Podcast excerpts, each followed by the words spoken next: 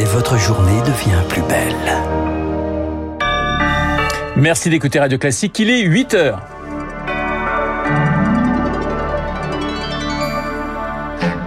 La matinale de Radio Classique avec Renaud Blanc. Chaque geste compte, c'est le credo du gouvernement pour passer l'hiver. Le plan de sobriété énergétique a été dévoilé hier au menu. Moins de chauffage, plus de covoiturage et des efforts collectifs. Des années d'attente avant de créer l'événement.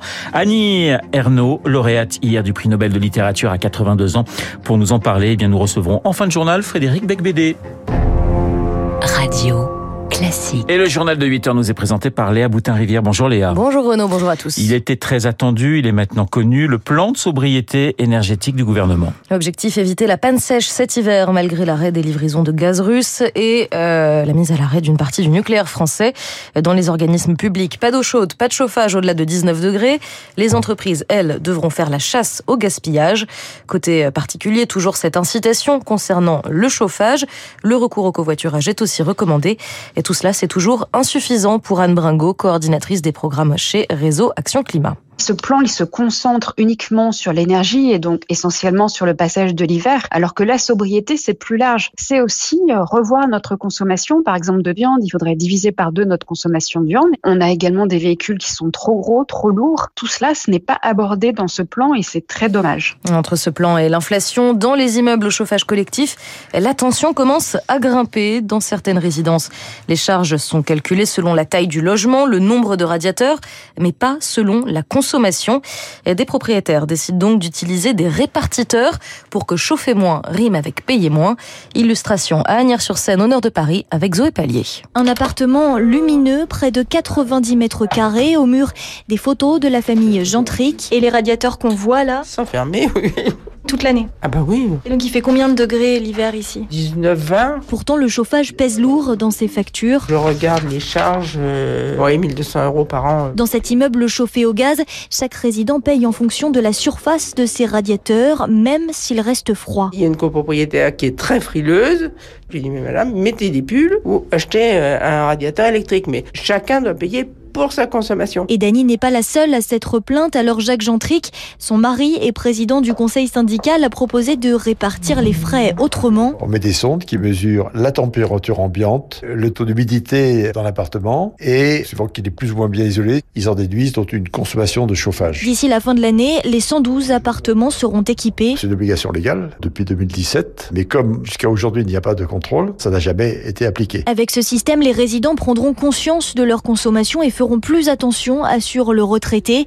Il prévoit une baisse de 15% de la facture globale de la copropriété. Un reportage signé Zoé Pallier. L'énergie, il en sera également question aujourd'hui à Prague. Les dirigeants de l'Union européenne vont se réunir en marge du sommet de la communauté politique européenne avec pour but de réussir à dépasser leurs différends pour répondre d'un bloc à la crise de l'énergie actuelle.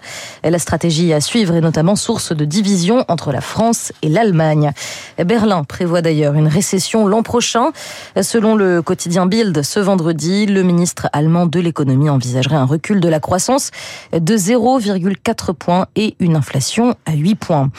Un des facteurs de cette euh, situation, c'est la guerre en Ukraine. Et sur ce plan, Kiev continue d'avancer. 500 km de territoire reconquis dans le sud. Volodymyr Zelensky a réclamé plus d'armes aux Européens. À ce sujet, la France envisage de livrer de nouveaux canons César aux Ukrainiens. C'est ce qu'a déclaré hier à Prague Emmanuel Macron. Et on en reparlera d'ailleurs à 8h15, juste après ce journal avec le général Jérôme Pellistrandi. Léa, c'est l'événement de cette fin de semaine. Annie Ernaux, sacrée par le prix Nobel de littérature.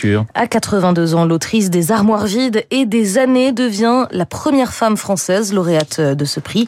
Cela faisait des années qu'elle était pressentie, c'est donc maintenant chose faite.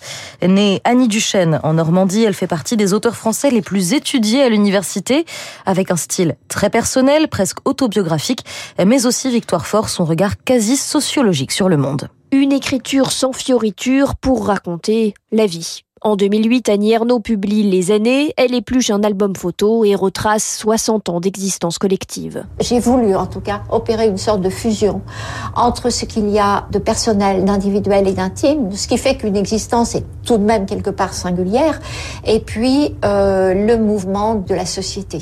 Au commencement était Annie, une Normande née dans un milieu populaire, une fille d'épicier poussée aux études qui décroche l'agrégation. Dans la place, Annie Ernaux plonge dans cette ascension sociale, celle de son père, d'ouvrier à petit commerçant. Je pense que les mots, les phrases qu'on emploie retracent vraiment le monde où on vit. Par exemple, très souvent on disait à la maison, on n'est pas malheureux, il y a plus malheureux que nous.